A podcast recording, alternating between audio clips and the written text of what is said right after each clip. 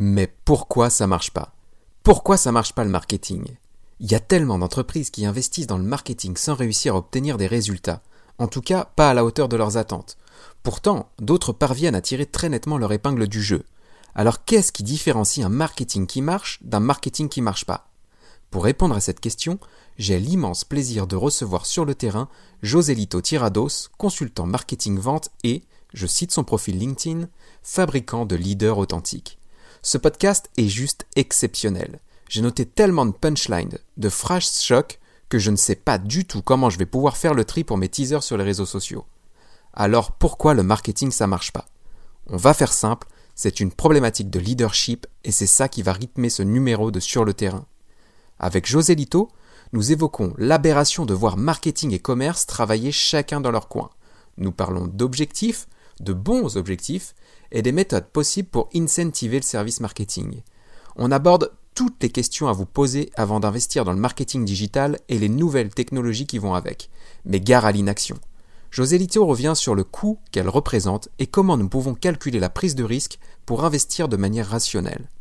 On débat ensuite sur les étapes à suivre pour passer progressivement à l'action. Tester, expérimenter, valider pour se rassurer, quitte à tout faire au début à la mano avant d'investir dans un outil qui coûte une blinde. Au bout de quelques minutes, vous verrez en fait, c'est plutôt quelques secondes, nous basculons en mode sans filtre et parlons pêle-mêle.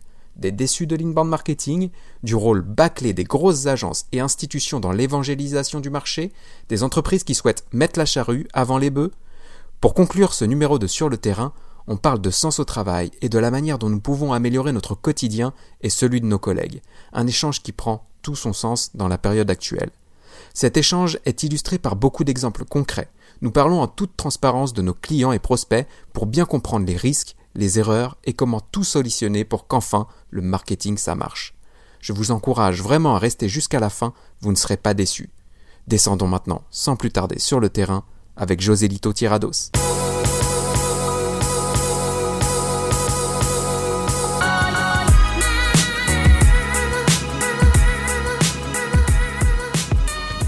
Du coup, la trame qu'on a vue, ouais, ça te convient Ou il y a des trucs que tu veux pas aborder Ou il y a des. Tout ce que tu veux. Non, pense. Moi, j'ai rien à cacher. Hein. Eh bah, tant mieux, moi non plus. Surtout que, vu que j'ai maintenant. Euh, ah, je t'avais pas dit ça. Euh, euh, je, bosse pour une ONG, en fait. J'ai scindé mon activité en deux. D'accord. ce qui fait que j'ai pris, pris, du recul sur le marketing. c'est un, un, projet qui traînait depuis longtemps et ça s'est cristallisé en janvier de cette année en fait. Euh, et en fait, ouais, ça m'a permis de, de, de, scinder vraiment mes activités. Donc j'ai une partie sur une ONG et je travaille sur le leadership. Je monte d'un cran, je dis bon, le marketing ça marche pas, l'expérience client ça marche pas, le, les sales ça marche pas. Putain, mais pourquoi ça marche pas? Parce que bah, on a on a un défaut de leadership. Euh, donc voilà, donc euh, donc je suis d'autant plus détendu que si tu veux, le, le, aujourd'hui le marketing c'est une partie de mon temps et je, je, garde vraiment la partie, euh, j'ai envie de dire avec Poppy Gico, je l'expliquerai, la partie R&D. Euh, et puis là, tu vois, cette semaine, euh, j'ai donné un cours à l'EM Lyon. Donc, euh, ouais, ils ont kiffé les mômes, ils ont surkiffé l'approche et tout. Et enfin, ça fait partie des trucs. Vas-y, vas-y, lance le truc, on est chaud. ouais, non, mais ok, bon, bah c'est cool. bah, on est parti. Est parti, on y va. Donc, bah, salut José Lito, je suis content de, de t'avoir et, que tu aies accepté mon invitation pour le podcast sur le terrain. Euh, comment tu vas? Je vais bien, je suis ravi. Merci Ludovic, je suis vraiment ravi d'être là et, euh, et, de, et, de, pouvoir poursuivre nos, cette conversation-là euh, d'une autre façon. on échange pas mal sur LinkedIn ou quand on se croise à certains événements. Donc là, on, a, on a un peu de temps cette fois, c'est cool. Voilà, c'est ça. Là, on prend le temps. La dernière fois qu'on s'était croisé, c'était un événement au Play Day et on, avait discuté entre deux couloirs et finalement, ça avait quand même duré bien trois quarts d'heure, je pense, mais, c'était de manière très improvisée. Et là, du coup, bah, on prend le temps de, se parler et, ça, c'est cool. Bah, juste pour euh, pour les auditeurs qui ne te connaîtraient pas encore, bah, est-ce que tu peux déjà commencer par te présenter, présenter ton parcours et, et nous dire où tu en es aujourd'hui euh, dans tes activités? Alors. Euh, euh Ouais, j'ai plusieurs activités. Donc c'est vrai que ceux qui me connaissent déjà ont du mal à repérer, euh, à savoir ce que je fais généralement. Je change, je change régulièrement. J'ai, euh, j'ai aujourd'hui les deux activités qui me restent. Il y a une partie marketing. Donc en fait, je suis, euh, j'ai une activité de conseil en marketing et de direction marketing externalisée à destination des PME. Et ça, je le fais à travers euh, une, une, agence qui s'appelle Popigico. Euh, donc, euh, on, est, on est trois. Il y a Philippe Larcher, Chanty Hanon et moi-même, plus un pool de freelance. Euh, ça fait maintenant cinq ans qu'on se connaît avec Philippe. Donc, j'ai rejoint l'aventure Popigico. Et avec Popigico, au-delà de mon rôle de conseil, j'ai vraiment une, une, une, vocation, enfin, un, un rôle de R&D. Pour moi, aujourd'hui, le marketing ça fait longtemps que je pratique et je m'intéresse euh, voilà, à la RD et euh, il y a des outils qui permettent de piloter des projets marketing sur des PME, mais euh, je reviendrai dessus. Et puis alors j'ai une, deuxième activité qui, qui a priori n'a rien à voir puisque je, je, travaille au sein d'une ONG qui s'appelle Sapiens. et au sein de cette ONG, j'ai développé un programme qui s'appelle Positive Leader et qui a en fait vocation à, à à accompagner des managers, alors là aussi euh, PME surtout, euh, dans, dans, ce qu'on appelle aujourd'hui le leadership. Hein, donc c'est très très vaste, euh, mais c'est c'est euh, ça a été le constat. Alors il y a, y, a, y a plusieurs choses hein, dans ma vie, mais j'ai commencé en 92 dans une ONG, donc euh, voilà, à 49 ans, je me dis allez, je me suis pas mal évaporé, j'ai fait plein de choses, mais un des constats avec le marketing, donc le marketing j'ai vraiment un, parcours plutôt sales, d'accord. Euh, le marketing, je m'y suis mis vraiment en 2008-2009.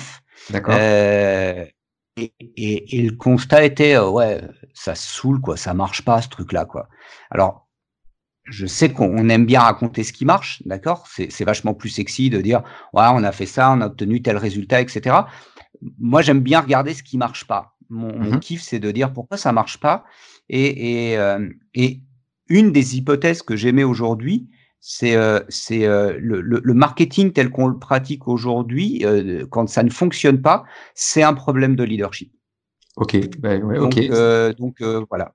Donc, D'où l'ONG, le programme leadership, qui a d'autres vocations, mais c'est pas le sujet de, de, ce, de, de notre rendez-vous aujourd'hui. Mais mais il y a un vrai sujet autour du, du leadership pour moi. Carrément, ben là on est carrément aligné et je pense que c'est aussi ce qui va rythmer notre échange euh, aujourd'hui. Effectivement, euh, nous, quand on s'était vu, euh, bah, on s'est vu la première fois au salon du e-marketing. Je crois que c'était en 2018, donc ça doit, ouais, c'était il y a peut-être deux ans ou l'année dernière, je sais même plus. Le temps passe vite.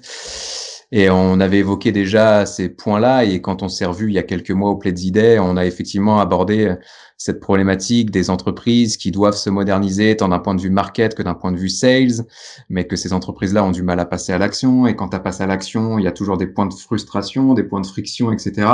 Et nous, comme toi, on en est aussi arrivé au constat que effectivement le marketing était un sujet marketing, mais c'était plus globalement un sujet marketing et commercial et surtout un sujet d'entreprise, pardon. Et, clairement, s'il n'y a pas de, manager ou de leader d'ailleurs pour exprimer une vision et pour accompagner les marketeurs et les commerciaux dans ces changements qui sont quand même assez nombreux ces derniers mois et ces dernières années, bah ça peut pas marcher. Et c'est une raison pour lesquelles euh, bah, beaucoup de projets, à mon sens, échouent. C'était un sujet qu'on a abordé dans le premier numéro de Sur le terrain avec Guillaume Lenné, où justement la question qu'on se posait ensemble, c'était euh, bah, pourquoi on lance plein de projets et que ces projets tombent à l'eau? Effectivement, euh, bah, cette question de leadership, pour moi, elle y est pour beaucoup. juste du coup, avant qu'on démarre sur ces sujets-là, tu as dit que tu avais un, passé majoritairement sales et et, et aujourd'hui, euh, moi, j'adore parler de l'alignement marketing-vente, le marketing commercial, et, et j'adore euh, faire prendre conscience euh, aux marketeurs que, que le marketing n'est rien sans le commerce. Quelle est ta vision de ça, toi? Enfin, comment tu comment as abordé le marketing en tant que, que commercial finalement?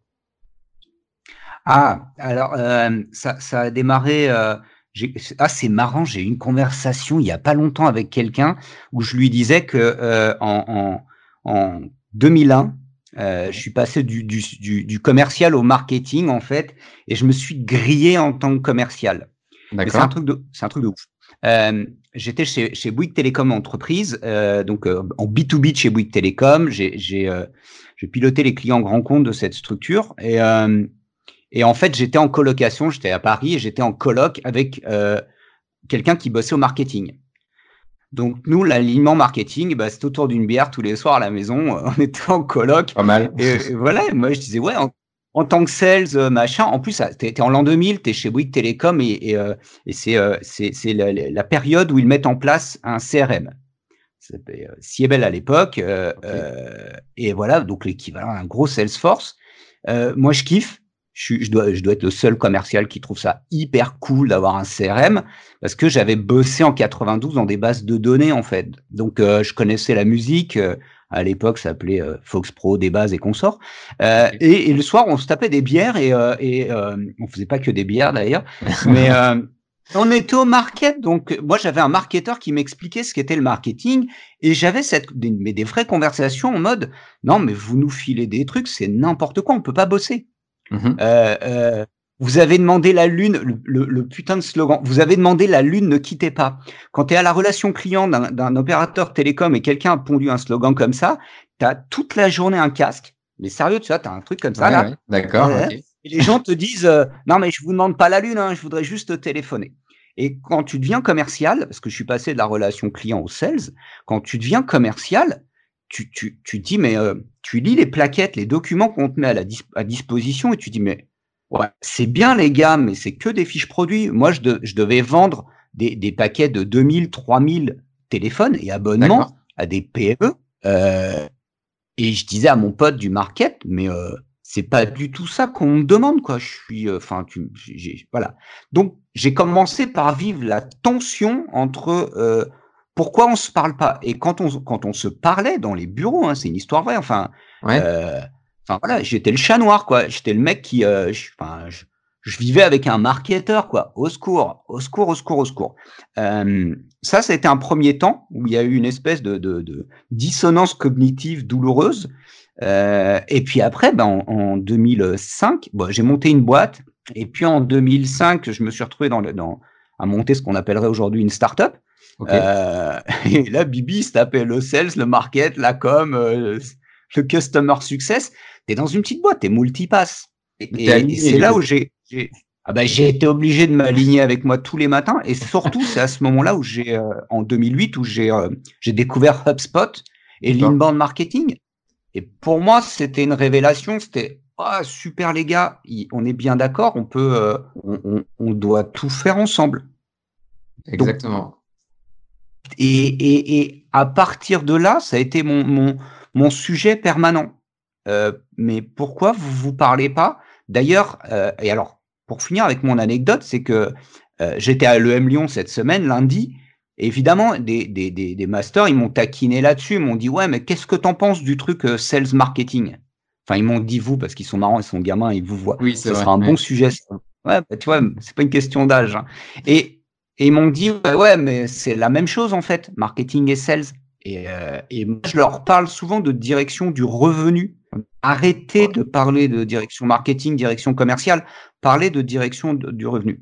Et on m'a dit, ouais, mais tu sais, aux États-Unis, en fait, c'est l'inverse. Euh, un sales qui devient un marketeur, c'est un sales qui a réussi. Ouais. Waouh, sérieux? Euh, Je sais pas, j'ai jamais mis les pieds là-bas et tout, mais euh, euh Enfin, aux US, on te dit voilà, l'entreprise elle a deux fonctions quoi, produire euh, le produit ou le service et le marketing. Le reste c'est autre chose, mais euh, et, et, et, voilà. Donc euh, pour moi cette notion de, en fait c'est que je la comprends pas. Je vois pas pourquoi c'est désaligné. Je ne. D'accord. En fait, ce qui me choque, c'est qu'il y a un désalignement en 2020 et depuis longtemps entre le marketing et les sales. Ok, je comprends. Mais du coup, ouais, ouais bah, je comprends. Et pourtant sur le terrain, effectivement bah, le marketing bosse souvent dans son coin et je sais de quoi je parle parce que moi j'ai été ce marketeur-là, hein, tout simplement. Moi, quand j'ai commencé le market 2006, 2007, euh, jeune diplômé, tu arrives dans une équipe, euh, tu dois faire du marketing, tu as des sales qui ont 40, 45 ans, 50 ans, euh, qui disent mais qu'est-ce qu'il va nous apprendre celui-là, à quoi il sert? Et du coup, toi, tu te renfermes, tu bosses dans ton bureau et tu bosses pas avec les sales. Et pendant mais pendant, euh, je pense, cinq, mes cinq premières années de marketing, ben, je travaillais dans mon bureau tout seul et je j'allais jamais voir les sales, quoi. Et ça m'est arrivé tellement de fois de d'envoyer de ce que j'appelais des leads à l'époque à des sales et, forcément ils allaient pas les convertir parce que vu la gueule des leads que j'avais travaillé tout seul dans mon coin ça pouvait pas marcher. Et, et, et je les voyais se faire taper dessus par la direction bah à l'époque je trouvais ça normal parce que j'avais l'impression de faire du bon taf avec du recul mais à chaque fois que je les vois je, je les vois encore je m'excuse parce que parce qu'effectivement euh, quand tu as un marketeur qui, qui, qui, travaille pour des sales et qui pond des plaquettes et qui pond des argumentaires et qui te ramène des leads mais enfin, en fait, il a jamais parlé avec les sales et il sait pas ce que les sales attendent, attendent, pardon, bah, c'est très compliqué, quoi. Lundi, pendant, pendant le cours, les, les, gamins, ce qui les a fait tilter, euh, ils m'ont dit, mais comment tu, comment tu vends? C'est quoi ton processus commercial en tant qu'agence market? Euh, sérieux, t'imagines? Enfin, je sais pas, moi, c'est la première fois que je donnais un cours, c'est des masters. Je leur dis, bah, vous savez, normalement, on doit s'arrêter à 17h, il est 16h, on a fait le job, on se casse, quoi, basta, quoi. Puis moi, prendre en vrai. Et les mômes, ils te disent, non, non, non, non, toi, tu restes là, vas-y, donne encore une heure, dans intraveineuse. Et je leur dis, OK, vous voulez voir quoi? Parce que je vous ai donné tout ce que je pouvais euh, en, en, si peu de temps sur le marketing et mmh. tout ça. Et euh, ils m'ont dit, mais euh, comment tu vends? Et ça les a fascinés. Je leur ai dit, bah regardez, il y a une approche, c'est comme ça, on fait comme ci, comme ça, comme ça. Parce que ça va des deux côtés, si tu veux. C'est que d'un côté, on a des, des marketeurs qui n'ont aucune culture commerciale euh, et des sales qui n'ont aucune culture marketing. C'est un sujet de culture, en fait. Mmh. Euh, et c'est un sujet de culture, c'est un sujet. Alors évidemment, on parlait de leadership. Euh, à un moment donné, il faut, faut quand même que, que faut, faut y aller les loulous. Euh, quand tu regardes la dernière étude de chez Pledzi, mais il y en a plein là-dessus qui circulent, c'est est-ce que les, les marketeurs sont incentivés? Est-ce qu'il y a un variable au marketing? Ah, bah non. Bah tu peux pas sentir, tu peux pas savourer l'effet que ça fait quand tu marches au variable. Et on est, on est dans des boîtes aujourd'hui où le variable est faible. Okay ah, bah, carrément. Euh, il y, a, y a 20 ans, ton variable, enfin, tu sais, tu, tu, tu, bouffais avec, quoi. Ton fixe, il était ridicule. Et un bon sales, c'était un sales qui marchait au variable, quoi. C'était euh, tout en testostérone. Aujourd'hui, 70% euh, c'est du fixe, 30% de variable. Les mecs, ils se prennent pour des super-héros, quoi. Ça va, c'est pépère. Euh, si, si, si on mettait au market, si on disait à une équipe, à un marketeur, bah alors, tu sais quoi, il y a 30 à 40% de ta rémunération, ça va être du variable ça va, être, ça va dépendre de la qualité des leads que tu vas fournir. Hein, ça serait, ça serait assez rigolo de voir ce que ça donne. Ça commence, hein Ouais, carrément. partout. Carrément. Mais moi, du coup, euh, par rapport à ça, euh, euh, ça m'est arrivé d'avoir du variable sur mon, sur mon, mon, enfin sur mes rôles marketing. Et effectivement, quand tu dis que c'est un, une question de leadership, c'est tellement vrai parce que finalement, c'est bah, c'est au manager de, de, de, faire le taf, d'amorcer l'alignement via ses principes d'objectifs, de variables, etc. Et juste pour l'anecdote, moi je me souviens que j'avais un variable qui était euh, euh, peut-être un cinquième de mon salaire à l'époque. Et mon variable, euh, dans mon contrat, c'était écrit que j'avais des objectifs, mais mes objectifs, c'était de développer le chiffre d'affaires et de gagner des clients. Je savais pas dans quelle mesure, je savais pas sous combien de temps, et je savais pas avec quelle méthode. Et du coup, bah, quand tu arrives et que tu as ça, tu as ce variable-là, bah, tu mets en place des trucs, tu as des résultats, et en fait, bah, tu sais pas si c'est suffisant ou pas pour avoir ton variable, etc. Et, et ça, bah là, euh, enfin clairement, euh, l'idée du variable, ouais, c'était pas hyper hyper pertinent. Donc nous, c'est clair que quand on voit un client, euh, le sujet Enfin, bien souvent, on, on, pose la question lors du premier rendez-vous chez nos clients, on leur pose la question de savoir s'il y a un service RH, parce qu'on sait que euh, incentiver un marketeur avec du variable et tout, tu lui demandes de générer des leads, de, de, de, de mettre en place des nouvelles actions et, et d'être un soutien, à, de, de, jouer un vrai rôle concret dans le développement de ton CA, bah, faut qu'il soit intéressé par rapport à ça, quoi. En tant que sales, ça m'a surpris. Hein. Quand je suis arrivé dans le marketing, au début, je dis ouais, c'est le job de rêve, ça. Il n'y a, a, pas d'objectif. Alors maintenant, il y en a, euh, mais quand tu vois les objectifs, je, je, la dernière fois, je suis passé chez, chez, chez euh, un prospect, machin, je dis, bah, c'est quoi les objectifs euh, du marketing? 50% euh, de visiteurs en plus sur le site. D'accord. Bon, bah alors, je, je, discute avec le, le, la personne qui est au marketing, je dis, vas-y, donne tes objectifs. J'ai ça, j'ai ça, je dis, ouais, ça, c'est fait dans, la, dans les 48 heures. Je dis, bah, comment tu vas me faire dans les 48 heures? Je, bah, je vais te mettre euh, Dolly Parton, je vais te mettre un Google Ads là-dessus, ça va arriver sur ton site et tu as fait plus 50% de trafic. Bah ouais. Et c'est bon. Job to be done, hein, qu'est-ce que tu veux que je te dise? Ah ben non, mais c'est pas ça que je veux dire. Bah précise ton truc, parce que sinon, euh, si tu es commercial et qu'on te dit bah tu dois faire trois rendez-vous par semaine, qu'est-ce que tu fais quand tu es un bon commercial? Eh ben, euh, t'appelles des potes, hein. Vas-y, ouais, bah dis que c'est un rendez-vous. Tu connais, t'as un pote qui a une boîte? Ouais, vas-y, je suis à sec de rendez-vous. Allez, vas-y. J'ai fait mes rendez-vous, moi, chef. Hein. je, les ai mis dans le CRM et tout. Je suis allé voir machin. Bah, il est pas intéressé. Tu vois, ça fait partie. Et, c'est vrai qu'en tant que commercial, si tu veux, j'ai toujours eu des objectifs. Donc, quand, quand j'ai quand j'ai commencé à discuter market avec mes interlocuteurs, moi, j'ai jamais été responsable marketing. Hein. Je suis euh, tu vois, c'est comme les chroniqueurs en politique. J'ai jamais été politique, je fais que des chroniques. Euh, Je suis le Alain Duhamel du marketing. Juste, je vois ce qui se passe, je discute. Mais en vrai, à part pour moi, mais, mais j'ai jamais été salarié marketeur. Et, euh, et mon gros sujet aujourd'hui, ça fait partie de mais pourquoi ça marche pas? Parce que le meilleur moyen de pas atteindre un objectif, c'est de pas en avoir. Euh, et bien souvent, ça part de là. Le, le, le, le pourquoi ça marche pas quand tu analyses tous les projets qui, alors c'est pas qu'ils foirent, hein, c'est juste qu'ils vont pas souvent jusqu'au bout. Mmh. Euh, c'est parce que pas d'objectif, objectif mal défini, euh, vanity metrics deux fois plus de trafic sur mon site. Euh, si tu as déjà un site où ton trafic te rapporte un max de pognon, ça je comprends. Quand tu es en B2B, et je suis plutôt en B2B, euh, enfin, passer de 300 à 600 visiteurs, euh, ouais, c'est bon. Et alors? Et, et, et, tu t'aperçois, tu, tu, je suis sûr que tu l'as déjà vécu, demande à un, un interlocuteur, OK, alors, c'est quoi vos objectifs, c'est quoi vos KPI et c'est quoi les bénéfices attendus? Le triptyque, la, trinité, tu vois. Mais en fait, tu t'aperçois que systématiquement, ils se mélangent les crayons. Je ah, veux faire plus de chiffre d'affaires. Ok. T'as quoi comme KPI Bah euh, bon. Et c'est quoi ton coût d'acquisition client? Bah euh, euh, et, mais tu dis ok, mais en fait vous vous vous, vous savez pas trop où vous voulez aller. Ça c'est un problème de de d'absence de, culture des dirigeants d'entreprise en France. Mmh même quand ils te lâchent du pognon et qu'ils te disent ouais il faut ouais non je sais j'ai lu partout qu'il fallait faire du marketing intérieurement c'est pas leur culture soit c'est des commerciaux soit c'est des ingénieurs soit c'est tu vois ce que je veux dire? Faut regarder aussi le, le, profil des, des, des, dirigeantes et dirigeants d'entreprises en France. Euh, donc ils savent pas. Donc ils y vont euh, du bout des lèvres. Ouais on va tester on va goûter pour voir. Et quand tu demandes des objectifs concrets c'est déjà la panique à bord quoi. Ah mais complètement. Nous, je, enfin, je sais que ouais, les premiers rendez-vous qu'on fait, on, on, a ça effectivement où, où le, nous, notre objectif euh, lors du premier rendez-vous chez un nouveau client, c'est de ressortir de chez lui après une demi-journée avec des objectifs entre guillemets smart, donc qui soient bien chiffrés, qui soient limités dans le temps et qui couvrent vraiment l'intégralité de du parcours, enfin du, du, du, parcours client finalement. Mais pour avoir ça, effectivement, quand tu leur poses la question, nous on a des clients on les a tellement chauffés, chauffés qu'à la fin, ils se lèvent et qu'ils sortent du bureau en te balançant trois chiffres pour que tu sois content.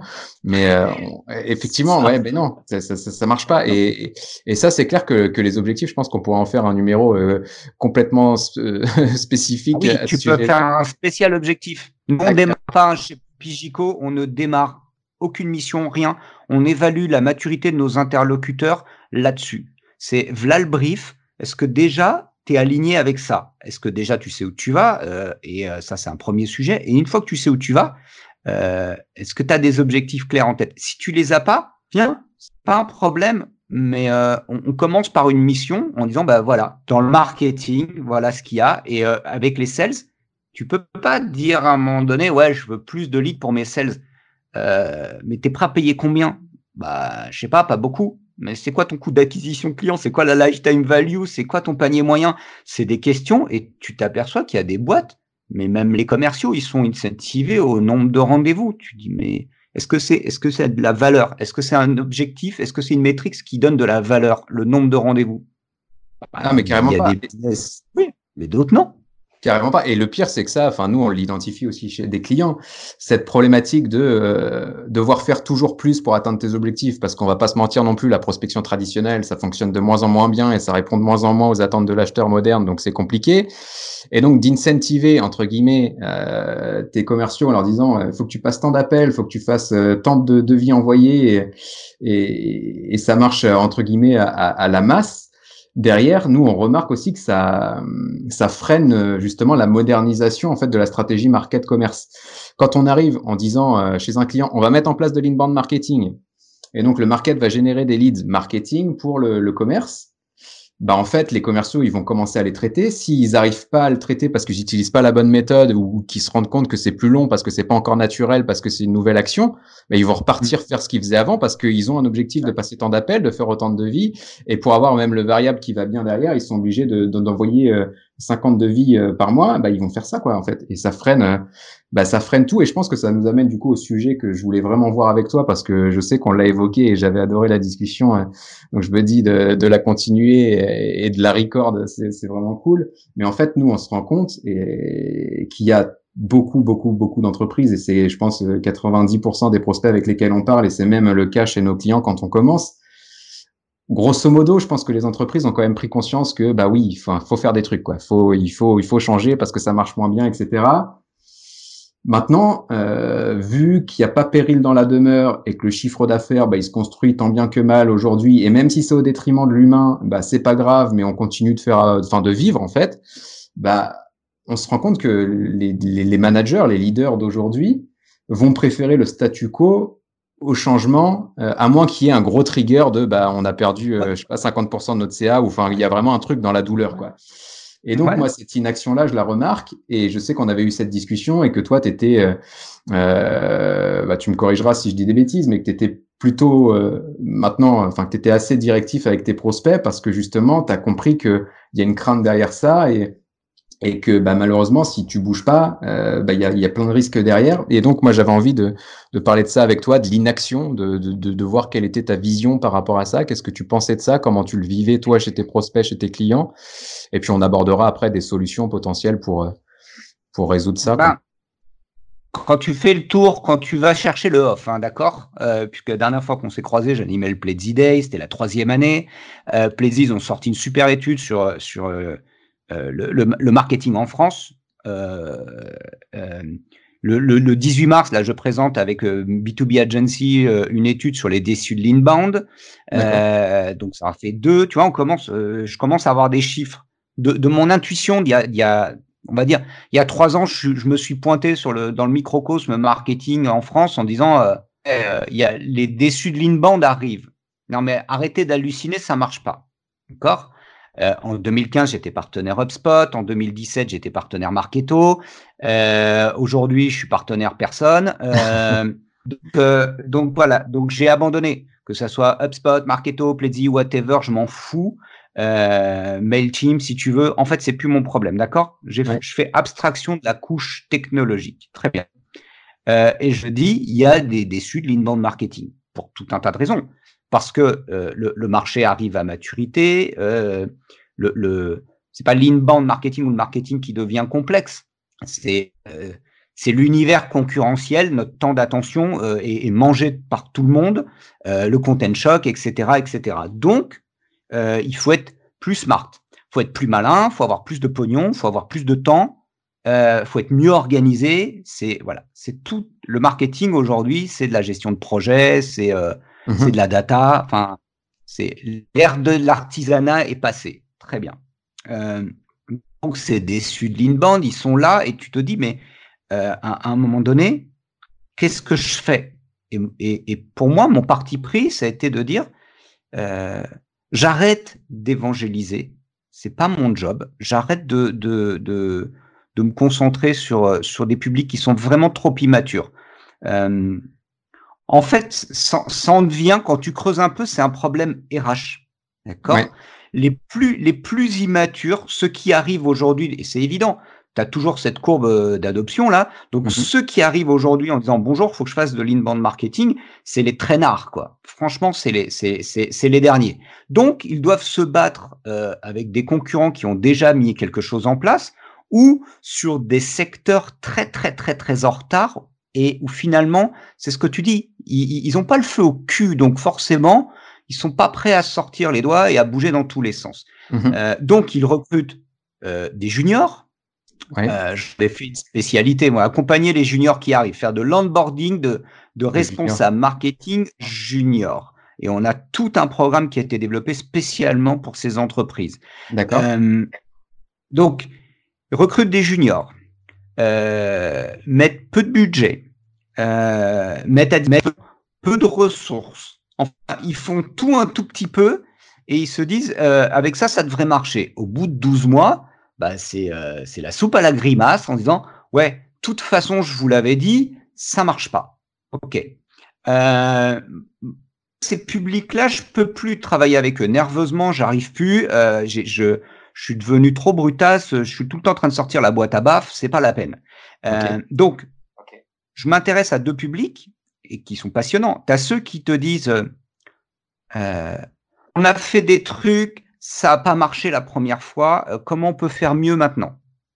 Euh, Là, on a un public un petit peu intéressant parce que bah, ils, sont convaincus que c'est la bonne approche et ils, ils, réalisent qu'ils n'ont pas mis les ressources, etc., etc. un chiffre quand même qui est super intéressant, c'est euh, dans, chez Pledzi, la dernière enquête, tu prends le budget marketing et tu t'aperçois que le gros du budget marketing, c'est encore salon et événements. Mm-hmm. Ok. Euh, une bande marketing. Et alors, par contre, tu, j'ai pas les chiffres en tête, hein, désolé, mais genre, tu as 30% les salons, les événements, euh, tu vas avoir 20% sur les outils et tu as un pauvre 15% pour le contenu. Super. tu t'aperçois aussi que, que chez, certains publics, le responsable marketing, il fait tout sauf du marketing. Je ne sais pas comment il se démerde, ou il ou elle, il et elle se démerdent, mais quand tu lui dis, OK, tu as travaillé là-dessus? Ah non, tu sais, euh, je suis à l'arrache cette semaine, j'ai pas eu le temps. Ah bon euh, Et elle se reconnaîtra. Et qu'est-ce que tu as fait? Bah lundi, il y avait la réunion commerciale, mardi, j'ai bossé là-dessus, mercredi, j'ai préparé un petit déjeuner, jeudi, euh, j'ai fait une réunion de je sais pas quoi. OK. Et quand est-ce que tu as fait du marketing? Ah non, mais tu sais, j'ai pas le temps. Euh. Ok, super. Et puis, tu as, euh, un dernier public, euh, et, eux, ils ont tout compris, ils sont au stade de, ok, l'inbound marketing, ça marche, mais what next, quoi? On veut aller beaucoup plus loin. Mmh et bon an, mal an, le marché, il se distingue comme ça. Donc, moi, aujourd'hui, j'ai un système, je dis, enfin, on a un système de tri chez Popigico, et qui, qui est de dire, j'ai besoin d'évaluer ta maturité. Si tu es immature, si t'as pas le feu au cul, si t'as pas envie d'y aller, ça sert à rien. Mais fais pas semblant de dire que tu veux faire de l'inbound. Je veux dire, voilà, euh, si tu as 49 ans, que tu as un petit peu de bidou euh, et que tu veux pas aller te lever un cul pour aller à la salle de sport, n'y va pas, mais accepte ton bidou, quoi. Fais pas le mariole à la plage, quoi. Accepte que ta nana, elle regarde euh, des mecs qui ont pas le petit bidon. Eh, prends avec, prends tout ce qui va avec. et, je pense qu'aujourd'hui, en tant que marketeur, j'ai envie de te dire, euh, putain, enfin, tu vois ce que je veux dire? On maîtrise plein de choses. C'est super exigeant le marketing. Ça, ça appelle euh, plein de compétences, plein d'expertise. Faut rencontrer plein de monde. Faut piloter des projets complexes. Euh, j'estime que notre énergie, mettons-la au service de ceux qui ont envie d'y aller euh, et puis, bah, tant pis, ceux qui veulent pas y aller ou qui veulent y aller à moitié euh, ou qui veulent prétendre qu'ils le font, ben, démerdez-vous. Hein. Allez-y avec, euh, avec les agences ou avec ceux qui voudront bien vous accompagner dans le délire. Mais je trouve qu'on a mieux à faire. Vraiment. Ouais, bah, c'est assez intéressant cette discussion. Euh, cette discussion. Et effectivement on sort un peu de euh, de ce que j'avais prévu d'aborder mais c'est le cas à chaque numéro et c'est cool comme ça parce que du coup ça donne des échanges spontanés. Mais je me souviens de la première discussion qu'on avait eue au Pledzi euh, enfin non c'était au e-marketing au début où justement on avait parlé de cette cette cette problématique d'évangélisation. Et, et, effectivement nous ça nous arrive souvent. Alors nous on est une petite agence euh, on fait euh, vraiment de l'inbound à temps plein euh, depuis depuis depuis 2016. Moi, j'ai créé ça il y a sept ans, mais ça fait ouais depuis 2016 qu'on est vraiment à fond dedans. Et en fait, effectivement, euh, je me souviens qu'on avait eu cette discussion-là, mais nous, on, on, passe beaucoup de temps à évangéliser des, des, des prospects. Euh, dans le meilleur des cas, ils partent tout seuls et ils nous rappellent au bout de six mois, un an, et ils deviennent la population que toi, tu as indiqué tout à l'heure de j'ai testé, ça marche pas comme moi je fais, je vais quand même faire confiance à des experts. Ou alors, bah, ce qu'ils font, c'est qu'ils vont voir des agences beaucoup plus grosses que nous. Et, euh, et, du coup, nous, passe le temps à évangéliser pendant que les grosses récupèrent le, le, business derrière. Donc euh, ça, je, je, comprends ce que tu dis par rapport à ça. Euh, L'autre point que je voulais aborder, et euh, avec toi, il faut juste que je m'en souvienne, donc ça me fera une petite coupe au montage parce que j'ai oublié ce que je voulais dire. Mais je en fait, ouais, vas-y, dis-moi.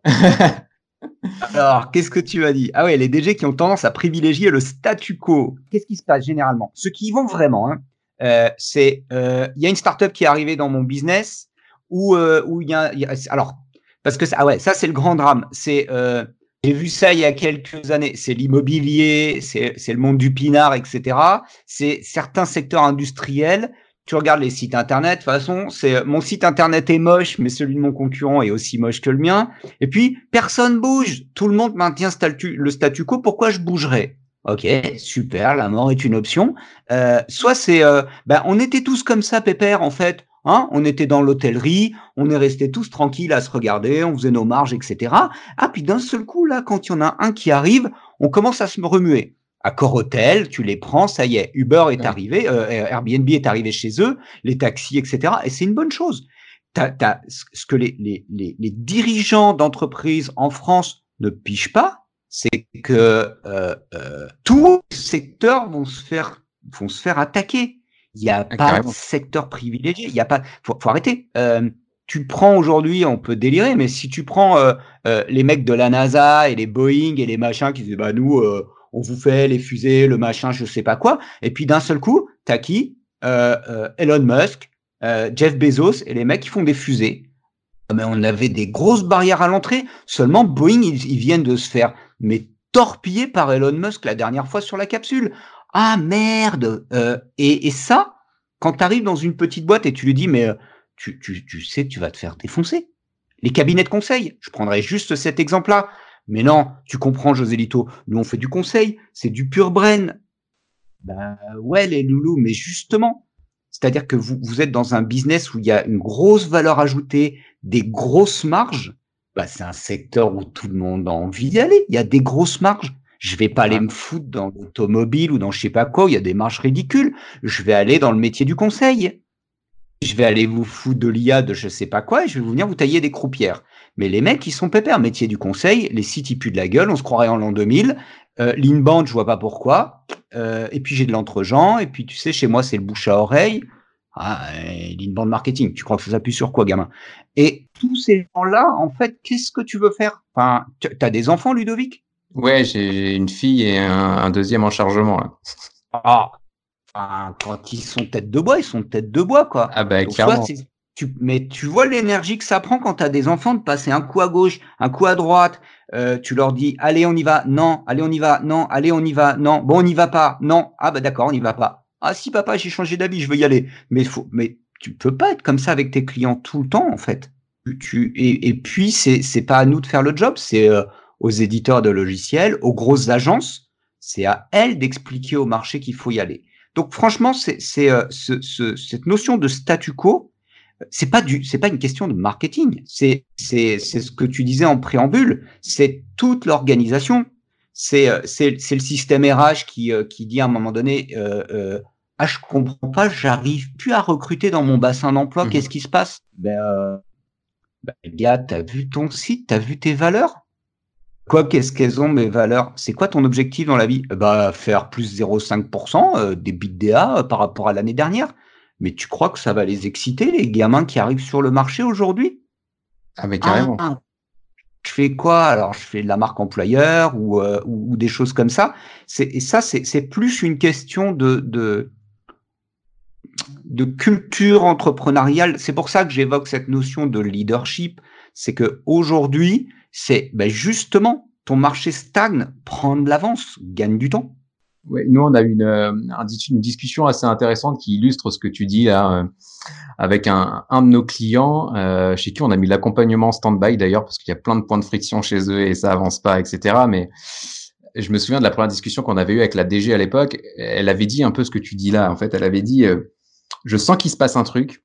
Je sens que sur notre marché, il se passe un truc. On est sur un, marché euh, euh, très à la traîne d'un point de vue marketing et d'un point de vue digital, ça je le sais, mais je sens qu'il se passe un truc. Je sais qu'on va se faire attaquer de, quelque part, mais je suis incapable de savoir d'où ça va venir. Et du coup, je suis un peu comme un, lapin, tu sais, dans les phares d'une bagnole en pleine nuit euh, sur une route de campagne. Bah ouais, c'est ça. Je, je suis immobilisé. Est-ce que j'avance? Est-ce que je recule? Est-ce que je pivote? Est-ce que machin? Et bah du coup, comme je sais pas, ou, comme j'ai peut-être identifié des pistes euh, d'action, mais que je me rends compte que ça, je vais mettre le doigt dans un engrenage et que ça va engendrer tellement de, de problématiques que bah en fait je vais pas bouger. Et puis je vais prendre le risque bah au, euh, je me dis peut-être que dans le meilleur des cas je vais passer entre les quatre roues de la voiture elle va pas me toucher et puis bah je vais survivre ou alors je vais mourir. Et euh, et c'est un, c'est un peu voilà le sujet que je voulais voir avec toi c'est là je reviens je retrouve mon fil de tout à l'heure mais euh, je pense et tu vas me dire ce que tu en penses mais que que les, les DG, les, les, les, hauts managers dans les boîtes ont bien conscience en fait qu'il faut changer, mais qui, qui, poussent le truc le plus loin possible dans leur inconscient pour se dire non non, faut pas que cette idée-là elle vienne dans ma tête parce que si je l'ai et que je l'applique, bah, je vais devoir revoir euh, ma politique de recrutement, je vais devoir euh, expliquer ma vision, je vais devoir euh, former mes commerciaux, je vais devoir revoir peut-être ma manière de faire mes produits, etc., etc. Et nous, on est un peu là dans un au niveau de notre agence, c'est parfois un point compliqué parce que il y a des clients chez qui on rentre on a eu un discours un peu simpliste parce qu'on voulait le signer et on voulait travailler avec lui. Et au bout de six mois, un an, on l'amène sur plein de sujets. Et, il nous dit, enfin, ça arrive souvent que ces clients-là nous disent, mais, mais pourquoi vous m'avez pas dit euh, plutôt qu'il y allait avoir tel sujet, tel sujet, tel sujet, la répartition des listes, le système de rémunération, euh, euh, le point le point logistique, etc. Mais si on te l'avait dit, tu serais pas parti en fait. Pas. Bah ouais, bah ouais. Bah ouais. Bah ouais. Et du coup, c'est quoi ta vision par rapport à ça, toi? Enfin, moi, je, non, moi, je commence par te dire tout. C'est pour ça que j'ai certainement, euh, chez Puppy on a certainement moins de clients que toi.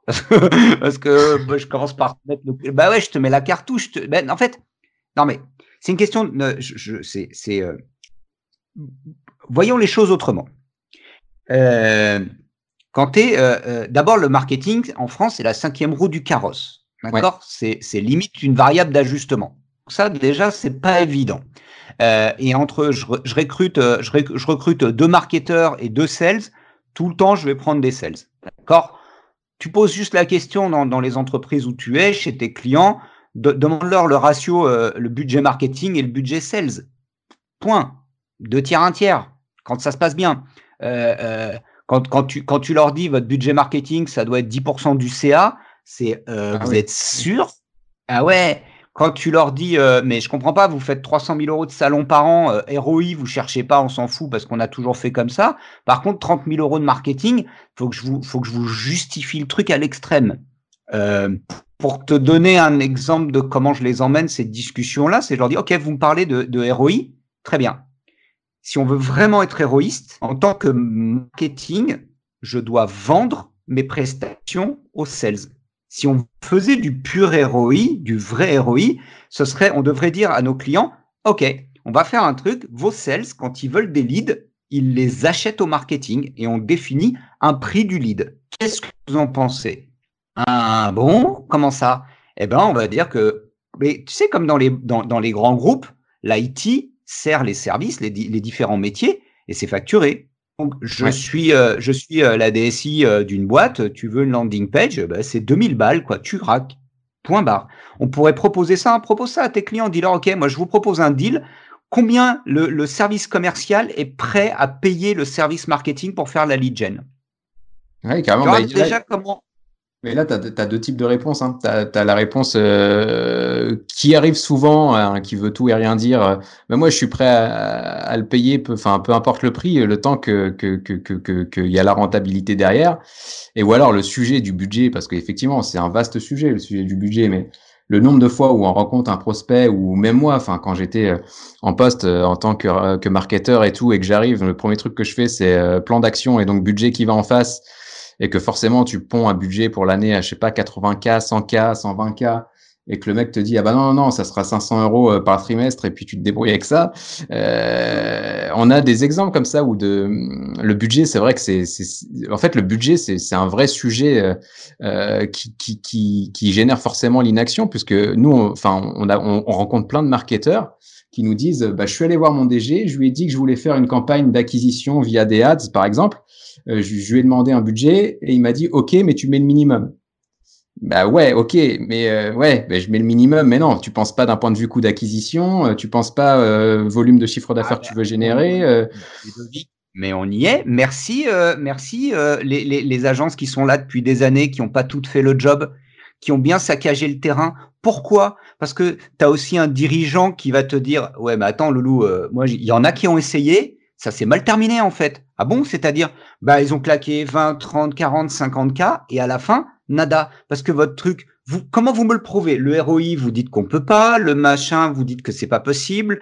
L'inbound, vous dites c'est bien. Alors évidemment, les éditeurs, ils te disent, euh, vous allez faire 280% de, de, de lead en plus euh, dans les cinq premiers mois. Mais dans la vraie vie, euh, évidemment, quand tu pars de zéro, faire plus 400%, c'est facile. Mais au bout de six mois, au bout d'un an, quand tu es engagé, bah, les plus 400%, ça se transforme avec des plus 5%. Et là, le DG, il te dit, ah bah, plus 5%, euh, bande marketing ou un salon, c'est un peu kiff-kiff les loulous. Tout le marché est immature. Le problème, il est là, c'est que mm. en France, l'ensemble du marché est immature. Il euh, n'y a pas d'effort il n'y a pas d'exigence intellectuelle pour dire, OK, si on évangélise, alors ils le font, hein, on est d'accord, mais euh, ils le font, les, éditeurs le font, mais ils le font en mode, euh, parce qu'ils sont tous pareils. Donc les éditeurs disent, bon, on va, on va dire que c'est simple, mais on va pas trop mentir, mais on va dire quand même que c'est simple, parce qu'il faut qu'on vende nos outils. Les agences disent, bah non, on va pas trop leur dire la vérité, parce que sinon on va pas signer de contrat. Et il y a un espèce de jeu de dupe, et à la fin on dit, ah ouais, mais je comprends pas, les DG, c'est vraiment des tocards, les mecs, parce que putain, ils ont, ils, vraiment, ils ont pas de couilles, hein, ils y vont pas. Bah, non, c'est juste qu'ils se sont fait un peu niquer, ou leurs copains se sont fait un peu niquer, ils te disent, bon, tu sais, ton truc, c'est pas tout à fait démoulé, là, ça sent encore la peinture fraîche. Reviens quand tu as des vraies histoires à me raconter, s'il te plaît. Et, et ça, ça, c'est un, premier truc qui montre à quel point euh, euh, il euh, y a une crainte des directions et elles ont raison. Euh, et, et, et, je parle pas du management intermédiaire qui joue sa peau, quoi. Parce que quand t'es, mmh. quand t'es, quand c'est toi le patron d'une PME, c'est une chose. Quand tu es dans un grand groupe à la tête d'une BU ou autre, et que tu vas dire, ah bah les gars, on va mettre 400K, et puis on va cramer 400K, et à la fin, on va dire, bah ça a pas marché. Ah bon, et pourquoi ça a pas marché? Ah bah on sait pas.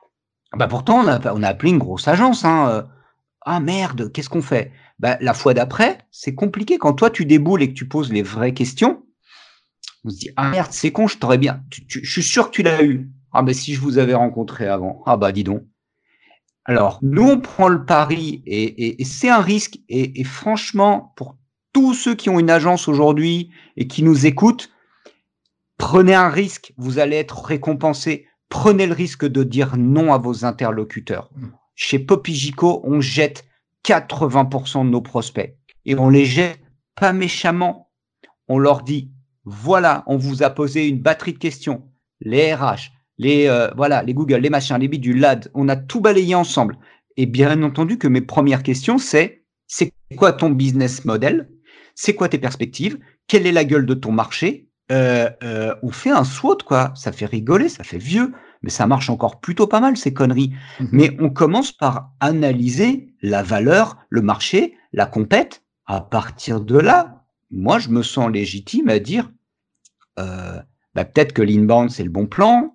Euh, peut-être que là j'ai un client où j'ai dit non, faites pas d'inbound cette année, un tout petit peu, mais euh, mettez peu sur le contenu. Mais là pour l'instant, shooter des ads, balancer de la pub. Pourquoi? Parce que vos commerciaux, ils ont déjà même pas la logique d'aller sur LinkedIn aujourd'hui. Donc hmm. faites de la pub, emmenez du prospect et habituez-les à travailler en mode process faut voir aussi mes petits camarades, euh, et, ce soir, je, dîne avec Jean-Philippe Cugnet, euh, qui m'a fait la gentillesse d'être à Montpellier. Euh, les sales aussi, on n'a pas une très bonne culture sales.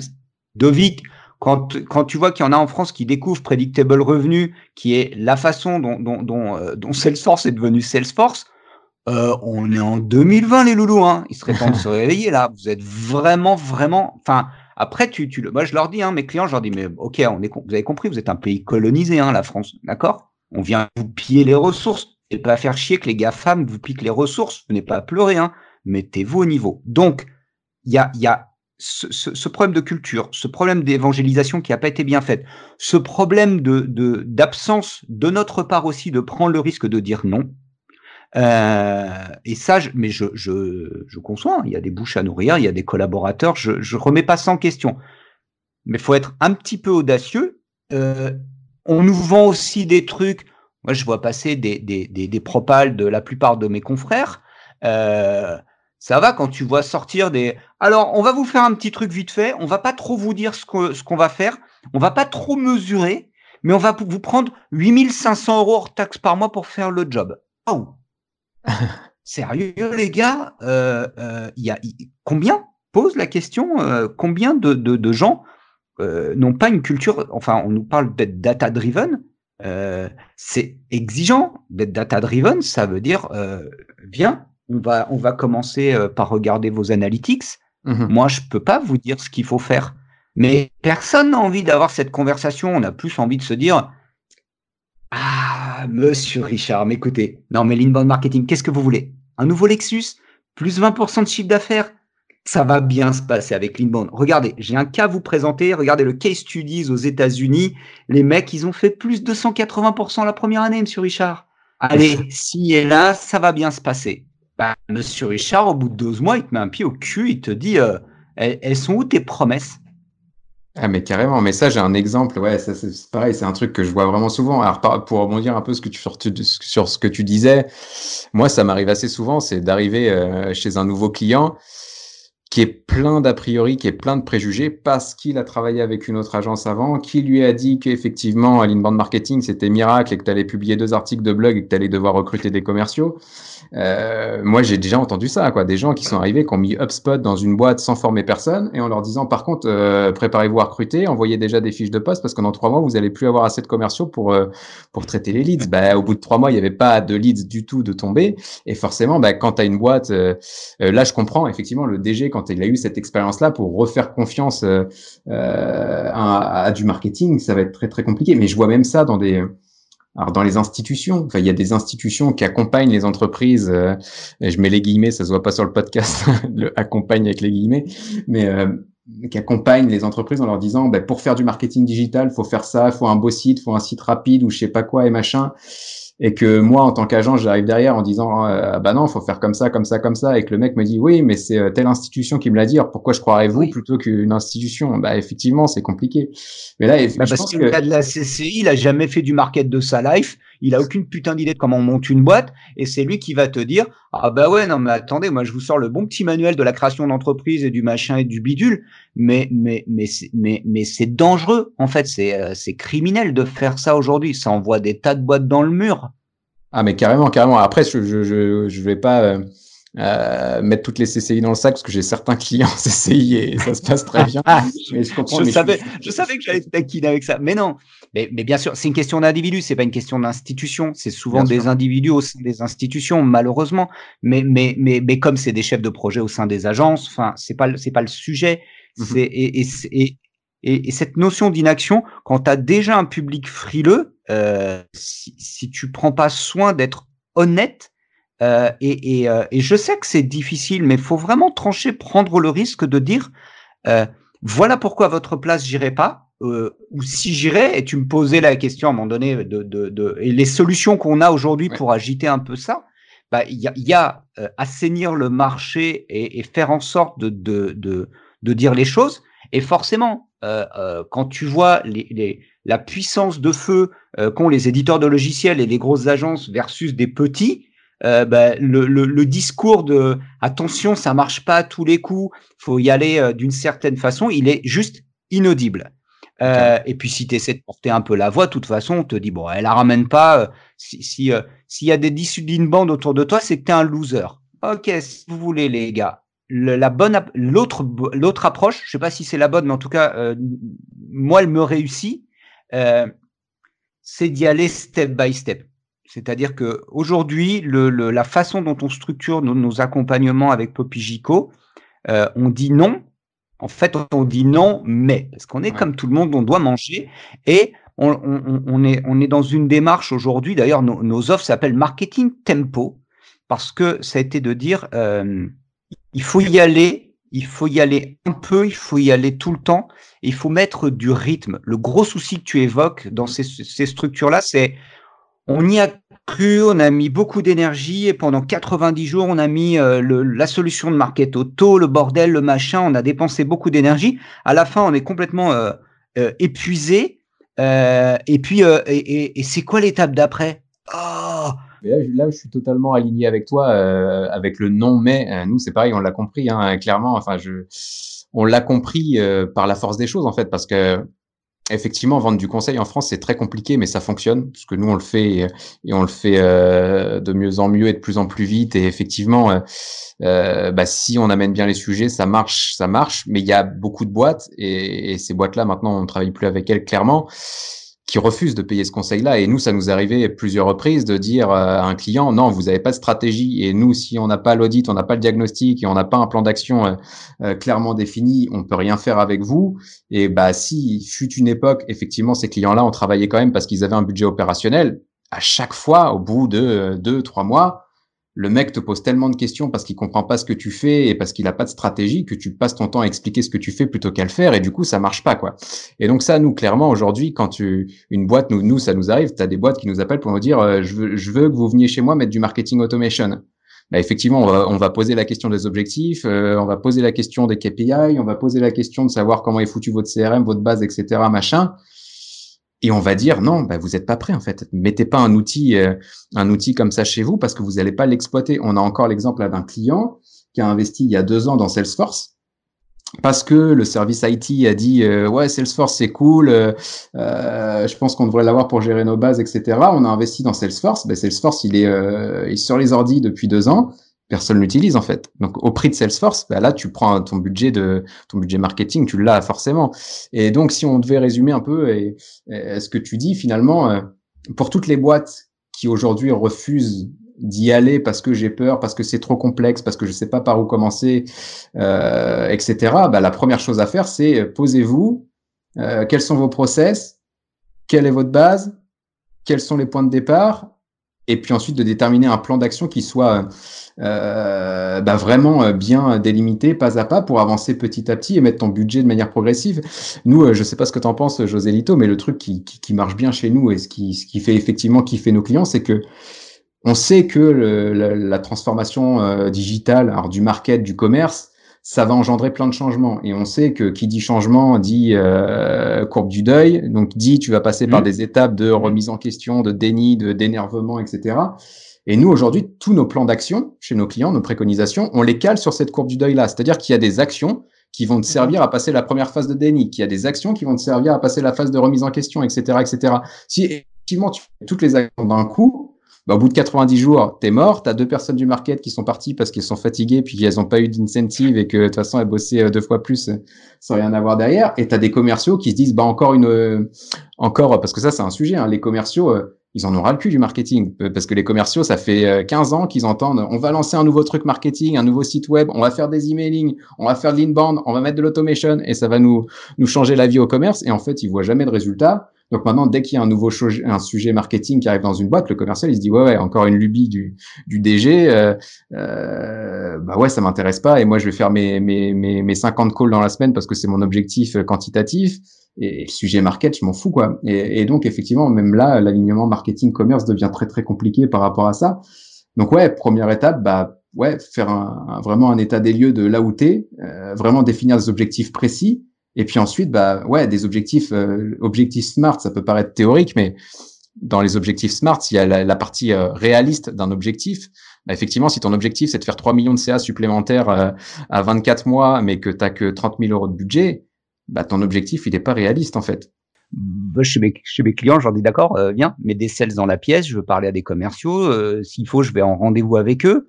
Euh, je veux les écouter, je leur demande leur script, je leur demande comment ils vendent, est-ce qu'ils ont des process. Euh, la DG, je leur demande comment, quelles sont leurs perspectives, quelles sont les parties prenantes, euh, est-ce qu'il y a un fonds d'investissement, euh, quelles sont les attentes du fonds? Euh, sais, mon gros sujet, c'est le job to be done. Hein. Je dis arrêtez avec vos bailleurs persona, vos pain points, vous me saoulez. Bossez les jobs to be done. C'est pareil, c'est intellectuellement, faut être bien, faut être bien câblé parce que c'est compliqué. Mmh. C'est vraiment compliqué le job to be done. Euh, euh, Bayer Persona, le M Lyon, c'est une anthropologue hein, qui fait de la formation au Bayer Persona. C'est de cet ordre-là en vrai. Mais je, je, dis, OK, commencez par le job to be done, par le job to be done de mes clients.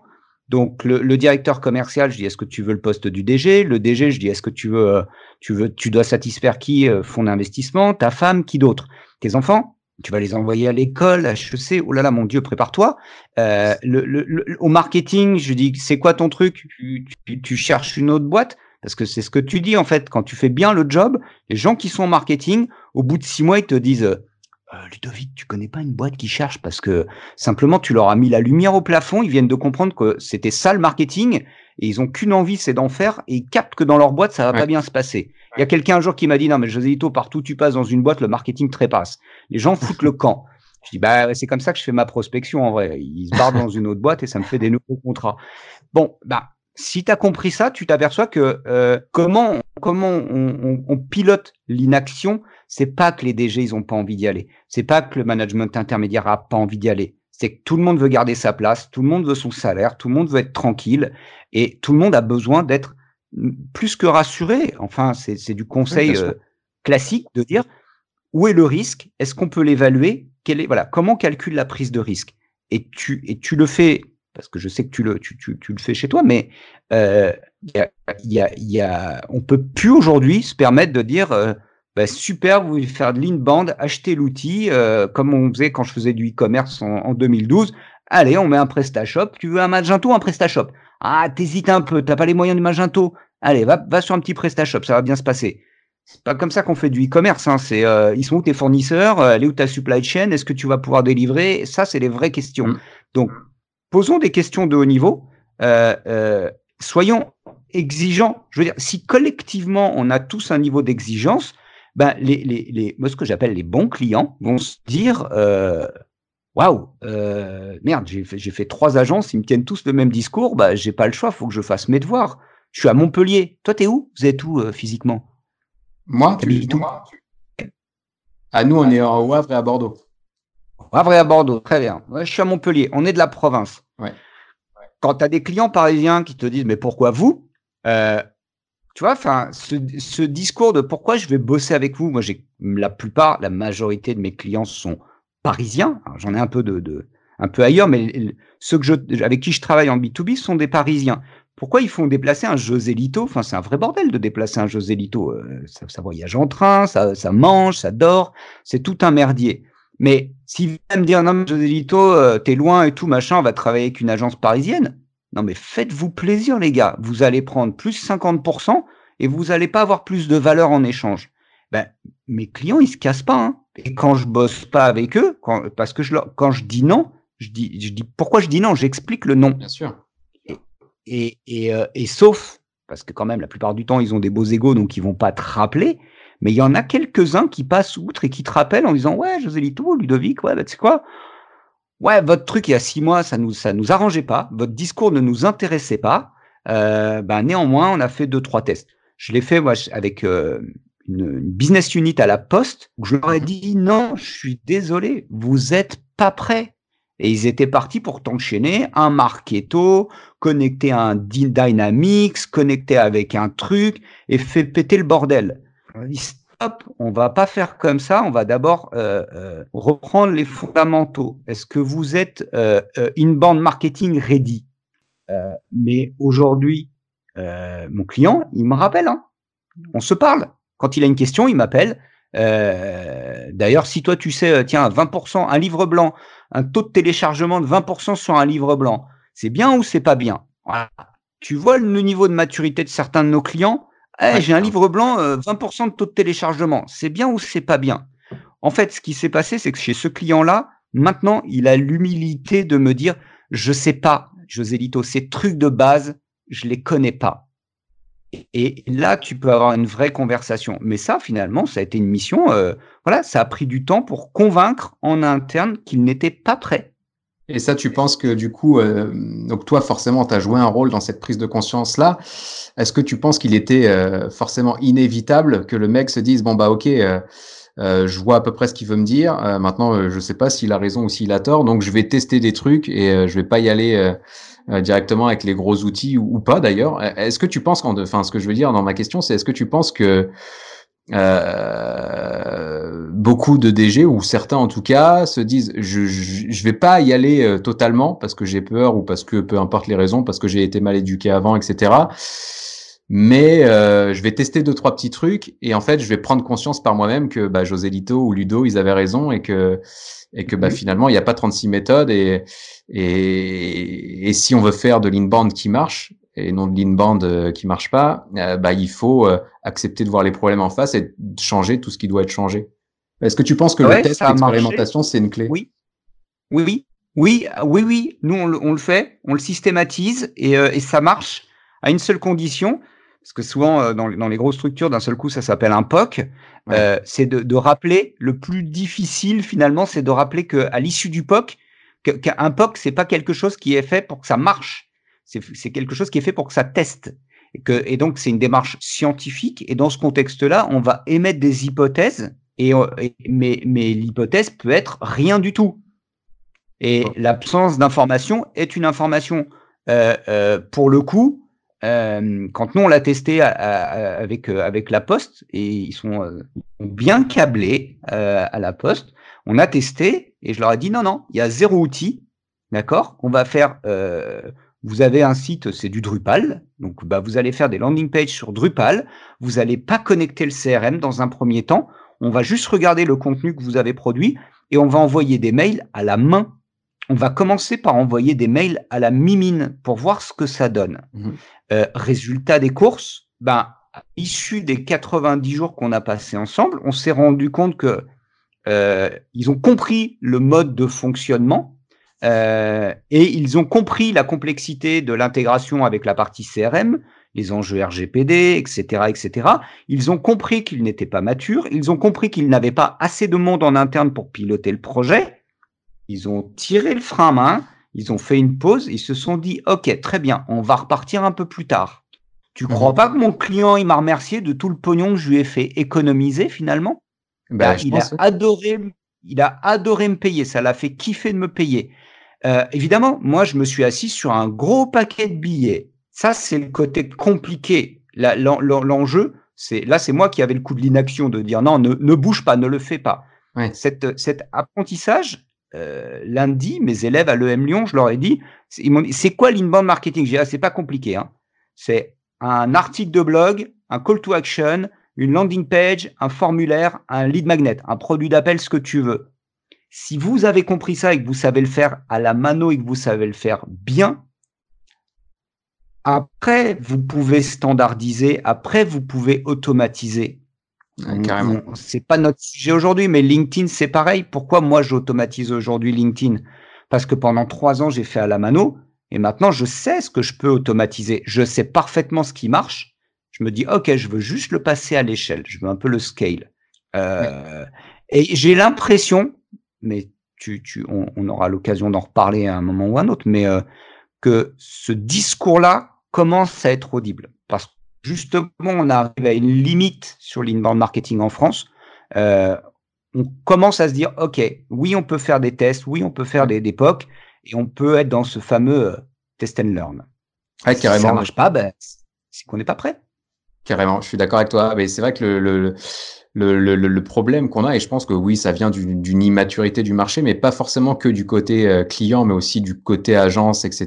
Parce que oui, on vend des produits et il faut les vendre, etc. Mais c'est vrai qu'il y a beaucoup de boîtes aujourd'hui qui pensent que, euh, enfin, qui savent qu'il faut automatiser parce que c'est une question de temps, parce que c'est une question d'éviter les trous dans la raquette, c'est une question d'être performant, etc., etc. Mais les entreprises, et je sais pas, peut-être que je me plante, hein, mais j'ai vraiment le sentiment que euh, beaucoup d'entreprises pensent que l'automatisation, euh, bah, c'est un outil magique et une fois qu'il sera configuré, donc tu vas payer un intégrateur, ça va te prendre un petit peu, ça va te coûter un peu d'argent, mais une fois que c'est configuré, tu appuies sur le bouton et ça marche tout seul. Et là, j'avais fait un article là-dessus qui avait plutôt bien marché d'ailleurs. Donc, c'est ce qui prouve que peut-être effectivement le marché commence à prendre conscience de ça. Mais en gros, j'expliquais que l'inbound et l'automation, c'était pas une stratégie miracle. Et, euh, et nous, ce qu'on a l'habitude de dire, c'est que euh, l'outil, il est au service d'une stratégie et que cette stratégie-là, elle est rien sans l'humain. Donc, tu pars de ton humain, de ton organisation Ensuite, tu travailles ta stratégie et après seulement viendra l'outil. Si tu prends ton outil tout de suite, bah, ça finit comme le Salesforce du client que je t'ai indiqué tout à l'heure où tu payes 2000 euros par mois et tu l'utilises pas. Et, effectivement, automatiser, si tes process derrière sont pas clairs, si tu sais pas ce qui fonctionne, mais tu veux automatiser quoi en fait? Enfin, qu'est-ce que tu veux automatiser pour générer du retour sur investissement? Clairement que c'est avant d'automatiser, il faut se poser les bonnes questions et effectivement, ça, ça, peut. Enfin, ça, je pense que c'est malgré tout, je pense que c'est là, et je prêche pour nos, deux paroisses, et je pense que c'est essentiel de, de se faire accompagner dans cette réflexion-là, parce que quand tu es dans ton quotidien de DG ou dans ton quotidien d'entreprise, bah, t'as pas forcément euh, le, temps de lever la tête du guidon et de dire ah bah oui effectivement euh, j'ai pas de process ou mes process ils sont limités ou ils sont pas documentés etc. Euh, nous on a on, a un client qui nous a dit il y a peu euh, ben en fait il nous avait appelé pour mettre en place de l'automation chez lui on lui a dit non, mais on l'a, on, l'a éduqué, etc. On est parti plus tard. Et en fait, euh, au bout de plusieurs mois, il nous a dit, mais en fait, euh, on a travaillé ses process commerciaux avec lui et il nous a dit, on a fait là en, trois mois ce qu'on n'a pas fait en 20 ans. Et on lui a effectivement expliqué que bah, si tu n'avais pas ces process-là, ton automation, tu aurais mis quoi dedans En fait, tu aurais automatisé quoi? Ça peut pas marcher. Et, ça, on a pas mal de, de, clients comme ça. On a un autre client qui nous avait appelé pour de la génération de leads en nous disant, euh, ok, on veut, on veut générer des leads, qu'est-ce qu'on fait et tout? Ben, on a audité ses, process, on a audité son organisation et on s'est rendu compte que déjà aujourd'hui, son service cotation n'avait pas le temps de faire tous les devis. Donc demain, bah, tu rajoutes des leads, bah, tu vas faire un nœud énorme dans ton service cotation et les mecs, ils vont péter les plombs. Et là, les gens souvent nous disent, mais pourquoi vous, vous nous parlez de ces sujets-là qui sont loin de l'inbound marketing? Et c'est pour ça qu'on parle plus d'inbound marketing chez nous non plus, parce que c'est pas le sujet. Ah ouais. Et c'est en fait, c'est le parcours client, c'est du visiteur au client et voir jusqu'à la fidélisation derrière. Il se passe plein de trucs chez vous, il y a des points de friction partout bah, parlons des points de friction, réglons les points de friction, et ensuite, effectivement, tu pourras investir ton budget de 50 000, de 500 000 ou, même plus euh, d'un million d'euros, etc. derrière, parce que tu n'as plus les points de friction qui ralentiront ton, ton, ton retour sur investissement. Donc là, c'est clair que je suis, je suis carrément d'accord avec toi. Tu, tu, fais, tu, fais du, tu fais du conseil en organisation, en fait. Enfin, ah, bah carrément. Et, et euh, on, on s'est fait vendre du CRM pendant 20 ans, et aujourd'hui, on n'arrête pas de dire non, mais le CRM, personne l'utilise bah viens, il y en a un qui a dit bah venez, attends, ils sont tellement cons, ils ont acheté du CRM pendant des années pour rien. Bah bien, on va leur faire la même chose, on va appeler ça du marketing automation. On a niqué les sales, bien maintenant on va niquer le market. Et c'est et, et, et, comme les, les, mêmes causes produisent les mêmes effets généralement, tu, tu, tu te rends bien compte qu'il y a plein de boîtes qui ont un CRM qui ne l'utilisent pas parce que les commerciaux n'ont pas de process commerciaux. Et, euh, et le marketing même punition, même combat de toute façon. Et tu dis, mais, et moi je les attrape souvent comme ça. Vous avez un CRM, ouais, ça marche bien. Ouais, mais non, machin. D'accord, mais vous continuez à payer. Bah ouais, de toute façon, euh, on peut pas faire sans CRM. Ok, super, il n'y a pas de souci. Vous payez un abonnement pour rien, euh, parfait. Euh, et vous allez faire, vous allez faire la même chose. Hein. Vous allez mettre du marketing automation. Vous faites la même chose. Ah ouais, c'est vrai, merde. On n'y avait pas, on l'avait pas vu comme ça. Donc c'est ok, bien. On visite, on regarde tes processus et à partir de là, mais, mais tu vois bien que tu fais plus du market, tu fais de l'orga, tu fais des RH, tu fais ce que tu veux, tu fais du, du, McKinsey, mais euh, en tout petit, mais on fait que ça toute la journée. Et tes clients, sûrement, j'ai aucun doute que comme les miens, ils m'appellent en off à certains moments en disant Ouais, dis donc, j'ai une question là-dessus, qu'est-ce que t'en penses? Ah, Oh les gars, mais euh, je suis. Enfin, bah, euh, j'aime bien, ça me va bien, mais on fait aujourd'hui, on fait, on fait du design, on fait et on fait un milliard de trucs et t'en envoies à plein de gens. Et, euh, et, et c'est très contraire, c'est très contre-intuitif. Et d'ailleurs, c'est pas aussi rentable que si tu, si tu mettais en place un process hyper strict dans ton agence où tu ne vends que le même, le, même éditeur avec le process de l'éditeur, avec le pitch de l'éditeur. Et là, tu te dépoterais du steak et tu serais blindé, quoi. Euh, que tu fais du bien en mars? Mais ça, c'est un autre sujet. Hein. Moi, j'ai aucun problème là-dessus. Hein. Il y a des agences qui ont pris euh, ce parti de dire nous, on fait comme ça. Je dis ça va très bien, continuez à le faire. Ça vous pètera la gueule quand ça vous pètera la gueule. Et en vrai, ça pètera la gueule de personne. Euh, mais moi, par rapport à mes valeurs, ma façon de, de, de procéder, je trouve que voilà, cette, ce volet conseil et euh, des petites expérimentations en expliquant la méthode des hypothèses, le test and learn, etc., etc. Mmh euh, voilà, t'emmènes tes clients dans la bonne direction, on est, on est plus safe, on, on gaspille pas le, chiffre d'affaires, enfin la marge. C'est tellement dur. non, mais c'est tellement dur de gagner euh, de l'argent aujourd'hui que, enfin, mm. tu vois, ça me fait, moi, ça me fait mal au cœur de cramer de la marge pour rien, quoi. Ouais, carrément, je suis d'accord avec toi. Si tu as quelques minutes encore, parce qu'on déborde, et, bah, c'est cool, euh, bah, je voulais revenir avec toi justement sur tout ce, enfin, ce que tu nous avais dit plutôt en intro, sur ton ONG aujourd'hui, euh, de Positive Leader. Enfin, je pense que c'est un, un, vrai sujet parce que oui, comme tu le dis, finalement aujourd'hui, euh, on, on, entre par un sujet marketing, mais finalement on fait du conseil en organisation parce que tout est lié à l'humain, parce que c'est lié à la manager, c'est lié au, enfin au manager, à la vision, au process, etc.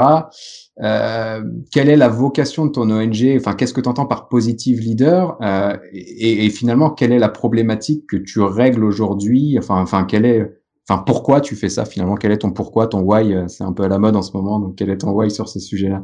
Oh là là, ce voile-là, il est là depuis longtemps, euh, mais, mais euh, euh, le, le, la partie ONG dans mon activité, c'est juste que ces dernières années, j'ai fait beaucoup de marketing et j'ai vraiment eu l'impression que je servais à rien. Euh, donc j'avais besoin d'équilibrer. C'était le, côté très tiraillé en mode, euh, en fait, je fais quelque chose qui me passionne, je m'éclate, je rencontre des tas de gens, j'ai des super conversations avec mes clients, c'est du kiff. Euh, donc j'aime ça, vendre le marketing, l'entreprise me fascine, c'est mon c'est mon terrain de jeu depuis plus de 20 ans et, euh, et j'ai pas envie de le quitter. Euh, et de l'autre côté, par contre, j'ai vu beaucoup de, de j'ai rencontré beaucoup de souffrance, beaucoup de frustration chez mes interlocuteurs, euh, parce que tout le monde, en fait, on est, il y a pas, il a pas de, de euh, on, on, est tous plein de bon sens, mais euh, mais je, je, je, je, voyais bien que souvent mes conversations avec mes clients et mes partenaires, etc., étaient sur autre chose que le marketing pur. Tu vois, on parle. Donc je me dis ah mais attends, on parle d'organisation, on parle d'expérience client, on parle de ci, on parle de ça. Euh, on parle beaucoup d'employés advocacy. Euh, J'ai pas mal traîné dans le dans l'écosystème euh, euh, euh social selling en France. Euh, et je me essayé de trouver, tu sais, la, la, cause racine en fait, en me disant mais si je veux être super impactant, sur quoi je dois bosser en vrai Et je réalise que mes interlocuteurs ont beaucoup de mal à prendre des décisions à prendre des décisions, à prendre des décisions vite, à prendre des décisions alors qu'ils n'ont pas l'ensemble des paramètres. Euh, J'ai remarqué qu'il y avait beaucoup de managers qui se plaignaient de euh, fait chier, on fait que du reporting, on est des machines à faire du reporting. Et en fait, j'avais l'impression que, tu sais, c'est évidemment quand tu es extérieur, tu dis, euh, en fait, chacun pris individuellement grogne dans son coin, mais collectivement, ils veulent tous la même chose. Euh, ils veulent du sens, ils veulent. Enfin, t'as as, envie de faire quelque chose d'utile dans ta vie, quoi. Et euh, voilà. Et là, j'en ai discuté avec un, un pote euh, qui s'appelle Nicolas Voiret. Donc, Nicolas Voiret, pour ceux qui le qui connaissent pas, il a, il a été euh, fondateur d'Ecosystem et il a écrit euh, euh, les nouvelles machines de guerre commerciale euh, mhm. en 2013. Et Nicolas m'a dit ouais, j'ai une association au Pérou il euh, faut savoir qu'au Pérou, à, l'âge de 5 ans, en fait, l'école devient obligatoire, les familles n'ont pas les moyens, elles abandonnent les enfants. D'accord. Euh, donc cette association euh, prend en charge ces enfants jusqu'à l'université. Tu pars de l'âge de 5 ans et t'en fais des toubibs, des avocats. Euh, et, et il me dit, euh, ouais, au sein de mon association, j'ai tout un programme sur le leadership. Ah ouais, super, euh, parce que c'est eux les leaders de demain, c'est eux qui vont changer le monde, c'est pas nous. Euh, T'es qui, euh, toi ou moi, on est qui pour dire voilà ce qu'il faut faire en Amazonie quoi. Enfin, t'es déjà allé en Amazonie? Moi, j'y ai passé trois semaines dans ma vie. Enfin, c'est tout. Je suis pas, je suis pas du coin, quoi. Je suis pas un local, quoi. Ce qui est déjà pas mal. Mais on se dit ok. Euh, et je lui dis c'est quoi le programme? Ben, il me dit écoute, il y a euh, prise de parole en public, il y a l'alimentation, la santé, euh, les fake news, euh, comprendre le monde qui t'entoure, euh, savoir faire des recherches sur Internet, etc. Et il me défile ces dix points-là et je dis ah mais mais ça c'est un truc qu'il faudrait proposer aux managers à la défense là, aux managers des grands groupes parce qu'ils ont besoin de la même chose que les gamins au Pérou en fait. Voilà. Et là on a une espèce de tilt avec avec Nicolas Voiré. Je lui dis mais mais viens on fait du mécénat. Je lui dis écoute viens on vend ce programme là. Euh, et, et, je lui dis, en fait, tu sais, ce qui serait super rigolo, c'est que tu prends le manager d'une grosse boîte ou un DG, euh, et tu dis pour un adulte que l'on va coacher et former au leadership, on prend un gamin. On a une chance extraordinaire en France. Il y a des, il y a des, il y a des quartiers nord ou des quartiers sensibles. Il y en a partout sur le territoire. Mhm. Donc, pour un adulte formé, un gamin formé. Et on fait du reverse mentoring, en fait. Donc, imagine le truc. Tu prends un gamin des quartiers nord, de tes quartiers nord à toi, euh, qui est au téléphone avec le DG d'une boîte et, euh, et chacun parle de ses problèmes, quoi. Donc le DG va dire au gamin, j'ai tel type de problème. Parce que je disais à mon pote, mais c'est bien euh, les programmes là de leadership. Il me dit, mais euh, pour c'est quoi? Je fais un vrai leader, bah vas-y, euh, tu le prends, tu le sors de sa boîte, tu le mets dans les quartiers nord où moi j'ai grandi, et si au bout de trois jours il ressort vivant, c'est bon, c'est un leader. Sinon, s'il fait juste le manager, il va ressortir, mais il ressortira pas entier, quoi. Euh, voilà. Donc, et, et, en montant ce programme qui, de, de, de, Positive Leader, je suis tombé, euh, je prends deux minutes là-dessus, mais je suis tombé sur une théorie du leadership des années 70 qui parle des servant leadership. Et le postulat, c'est de dire, tu es le leader parce que tu te mets au service des autres, euh, et c'est parce que tu te mets au service des autres que tu es le leader. Là, je me suis dit, ouais, c'est ça la bonne posture aujourd'hui. C'est comme ça qu'en tout cas, moi, je me comporte avec tous mes interlocuteurs je me mets au service de mes clients, je me mets au service des individus, je me mets au service de la communauté marketing. Euh, et là, je me suis dit, bah écoute, c'est bien cool parce que je pense que si euh, si on travaille avec nos clients sur le leadership, si on travaille sur les visions, tu m'as demandé mon why, c'est Simon Sinek. Euh, le dernier bouquin de Simon Sinek s'appelle Infinite Game. c'est une tuerie. Lis-le euh, parce que on est aujourd'hui dans, dans, dans l'ère avec la loi Pacte, on est dans les entreprises à mission. Oui. Euh, euh, et Infinite Games, c'est le start with why des organisations, pas des individus. Et, et là, tu vois bien qu'il y a des entreprises aujourd'hui qui se disent euh, on a besoin de redonner du sens, gagner de l'argent, c'est pas que ça. Euh, euh, comment on fait? Et le marketing qu'on pratique nous, euh, c'est un marketing de la valeur. Et ça, Bien et sûr. bien sûr que tu fais un marketing du sens. Donc, tu es des individus convaincus. Quand tu veux faire du bon marketing, c'est du long terme. Quand Maxime Moreno, qui était au Play Day, qui témoignait, te dit voilà, ça a pris deux ans pour commencer à faire quelque chose de bien. Et, euh, et, et, et, et à l'heure où on parle, il est en train de bosser, donc trois ans, quatre ans, pour faire vraiment, pour mener à terme cette euh, inbound marketing euh, de, de, de nos pères, Mhm. euh, la, la version de Seth Godin. En fait, tu te dis, ça prend du temps. Et les entreprises aujourd'hui, le leadership, c'est, c'est, euh, ça te permet d'avoir cette vision de long terme. Quand je dis, euh, moi, je travaille, je me fous de dire non à 80% de mes prospects, je m'en fous, je travaille pour le long terme. Je serais comme, euh, enfin, je serais comme Gaudi. Je serais, je serais mort, je verrai pas la fin de mon œuvre. Et quand tu bosses dans des ONG, je trouve que le côté qui a de, de, le côté sain, c'est que, bah, là, je bosse pour une ONG. Si on me dit tu veux sauver combien de gamins, José Lito, c'est quoi ton KPI, ton objectif? Bah, j'en ai pas, c'est le maximum.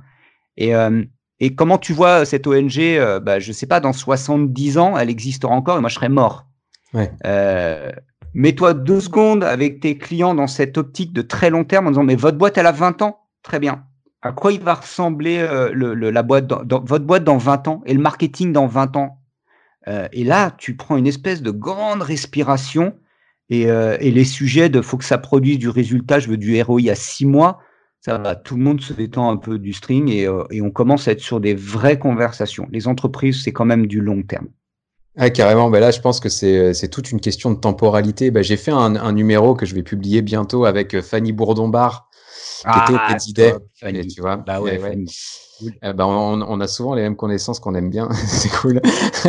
et, euh, et, Fanny dit un truc vraiment juste où elle de, elle parle régulièrement d'alignement des temporalités et, et effectivement que ce soit chez tes clients, que ce soit dans ton entreprise, dans ta vie perso ou même, euh, enfin, moi je, je le vois avec mon associé, euh, je le vois dans les relations avec mes enfants, je le vois partout, c'est qu'on a tous des temporalités différentes, mais finalement si on lève un peu la tête, bah ouais, ton projet automation ou ton projet inbound, t'as claqué 25K et ça a pas marché, mais ta boîte, elle a 20 ans, et dans 20 ans, est-ce que ce sera important que t'as- t'aies cramé 25K le- entre juin et, septembre euh, 2020? Je suis pas certain, quoi. Donc, euh, donc effectivement, ouais, euh, bah ouais, je pense que c'est. Et c'est là où je pense que bah, le leadership, on parle beaucoup de vision, et, et, et je pense que c'est tout l'enjeu de la vision, justement, c'est de faire comprendre aux équipes que Ok, on peut avoir des échecs et il en faut d'ailleurs pour avancer et c'est important pour, pour apprendre.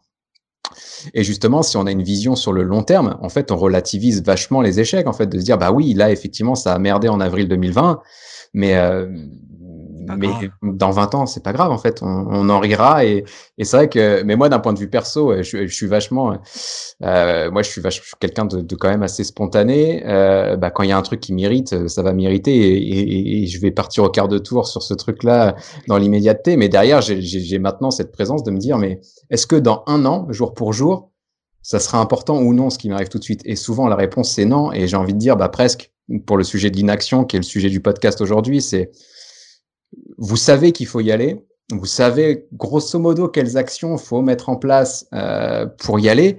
Vous avez peur d'échouer, bah, posez-vous la question de si vous échouez, est-ce que dans 5, 10 ans à l'échelle de l'entreprise, même peut-être 20, 30 ans, bah, est-ce que ce sera important? Ouais. Je je suis pas sûr. Quoi.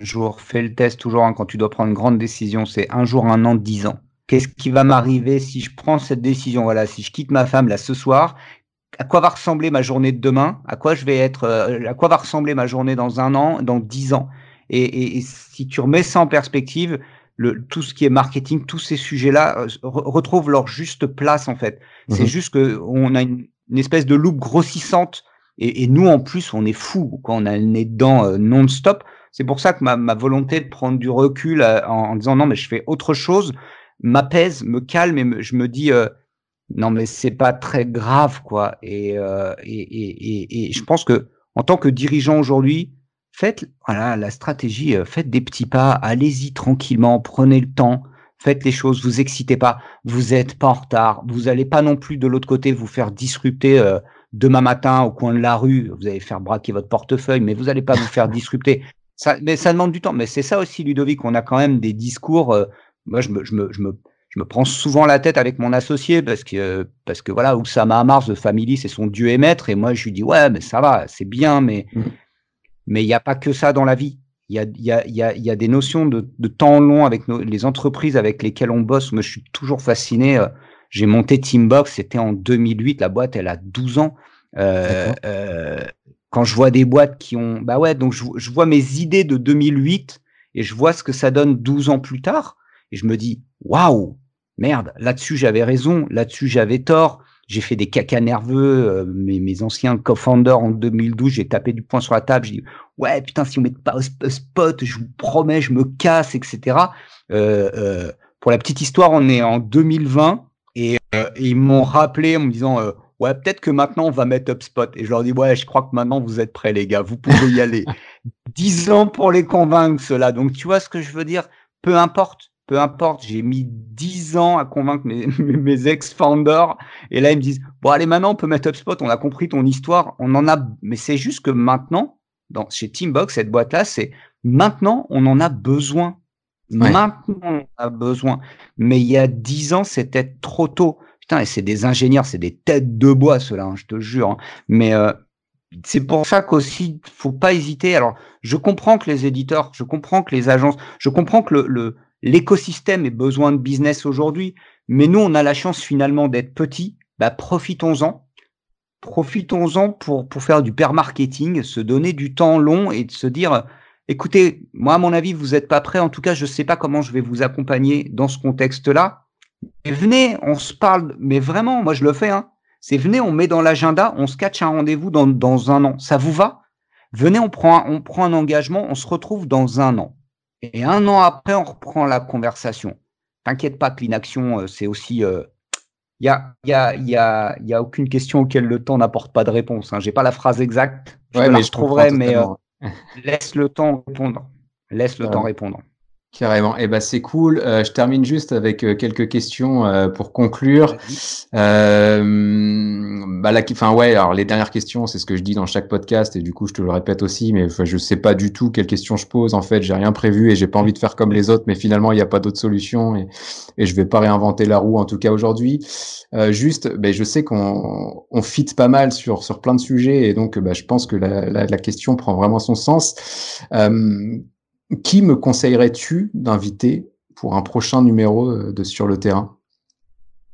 Waouh euh, Alors, bah, ça dépend. Tu as, une idée du sujet ou pas du tout encore? Ah, ben peu importe, moi, le sujet, il vient avec l'intervenant. Ok, alors. Euh, pour rester dans le marketing, si tu veux, si tu veux parler du contenu en profondeur, évidemment Stéphane Truffem, euh, qui en plus l'année dernière a écrit un super bouquin sur le content marketing euh, qui est vraiment très bien rédigé. Et, euh, et Stéphane, c'est une belle personne. Et, euh, et c'est un des papas de l'inbound marketing en France, en tout cas celui qui a emmené l'inbound marketing en France. Évidemment, euh, son pendant féminin, euh, Isabelle Defay, je peux pas te dire quelqu'un d'autre. Si euh, si tu veux une femme, euh, ce que je trouve très intéressant avec Isabelle, c'est qu'elle est là depuis longtemps, elle a travaillé sur le contenu, elle a une vision assez large et elle a de la hauteur, puisqu'en étant chez Winbound quand même, elle voit passer beaucoup de projets. et ça, je trouve intéressant. Après, si tu veux un truc un peu rock'n'roll, euh, je te conseille vraiment mon, mon associé Philippe Larcher. Euh, C'est quelqu'un de très particulier, c'est un profil particulier. C'est euh, euh, dans le monde du développement, il y a, il y a les full stack développeurs, ok? Mhm. euh, c'est un full stack marketeur. Si tu veux quelqu'un qui maîtrise la data, qui sait coder, qui fait du marketing pur, mais du vrai marketing que, que j'en ai vu peu, hein, euh, qui a un niveau d'exigence stratosphérique.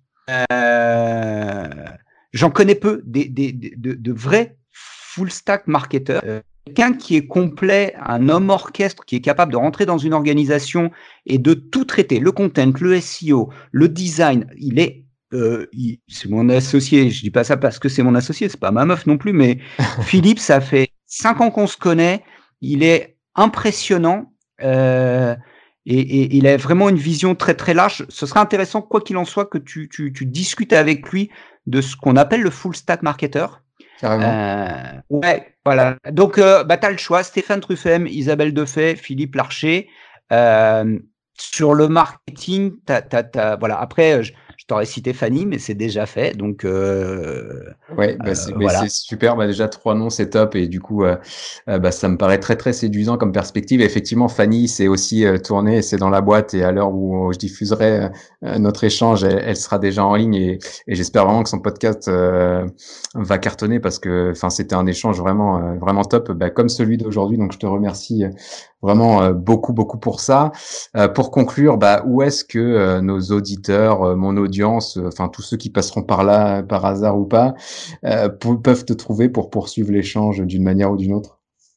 Ah, Je traîne beaucoup, beaucoup sur LinkedIn. Donc, euh, bah, José Lito Tirado, c'est pas compliqué. Je suis seul au monde avec ce, ce, patronyme. Donc, vous cassez pas la tête. José Lito Tirado sur LinkedIn.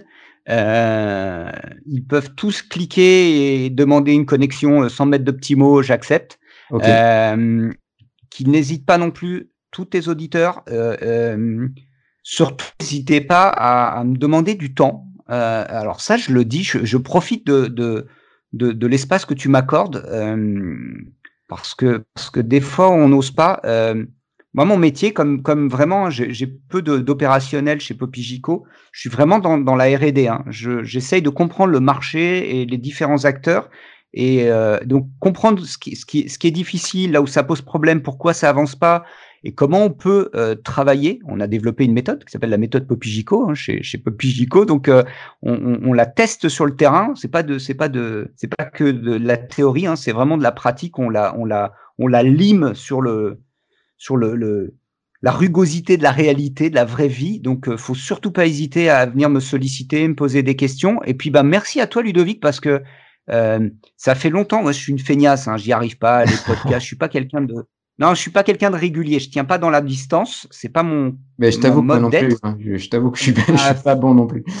bon, ben, on va te botter le cul alors parce que parce que tu, tu fais quelque chose. Il n'y a pas beaucoup de podcasts sur le marketing. Hein. Il y, en a plusieurs, mais euh, mais il y en a peu où euh, on peut avoir assez autant de temps pour s'exprimer mm-hmm. sur euh, sur ces sujets-là qui sont pas. On, on a l'impression que c'est pas lié au marketing. Bon, l'inaction, etc. C'est vaste mais euh, ça nous permet de bien. Euh, c'est des, des, conversations qu'on n'a pas souvent. Donc merci infiniment, c'est euh, super cool ce que tu fais. Et quand t'as pas la, quand t'as pas l'énergie, on va te mettre des coups de boost pour que pour que tu lâches pas et que tu sois régulier.